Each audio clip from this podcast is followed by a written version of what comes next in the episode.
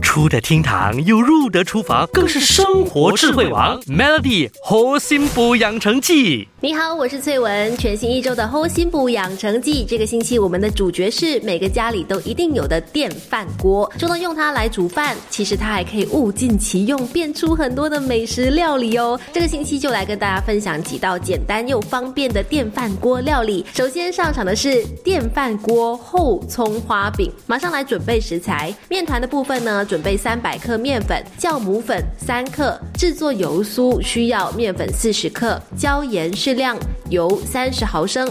配料呢，准备香葱适量、熟白芝麻适量。第一步，将这个酵母粉放到碗中，倒入适量的清水，搅拌均匀之后呢，静置放一个十分钟。第二步，把酵母水倒入面粉当中，边倒边用筷子去搅拌，搅拌到没有多余的干面粉，然后呢，就可以揉成光滑的一个面团。第三步，盖上保鲜膜，室温醒四十分钟。第四步，制作油酥，把面粉、椒盐放到碗当中，倒入热。油油搅拌均匀。第五步，面团发酵到两倍的大小，再将面团揉到表面光滑。第七步，将面团擀开，在表面刷一层油酥，再撒上适量的香葱碎。第八步，拿一个边叠起来，叠好之后呢，再将面团两边折起来，然后再擀开，在表面抹一层水，撒上一层的熟白芝麻。这个时候呢，就把做好的饼放进电饭锅里，盖锅盖，按煮饭的按钮，记得要去翻面，一直到你看到金黄。诱人的颜色出现，那就可以了。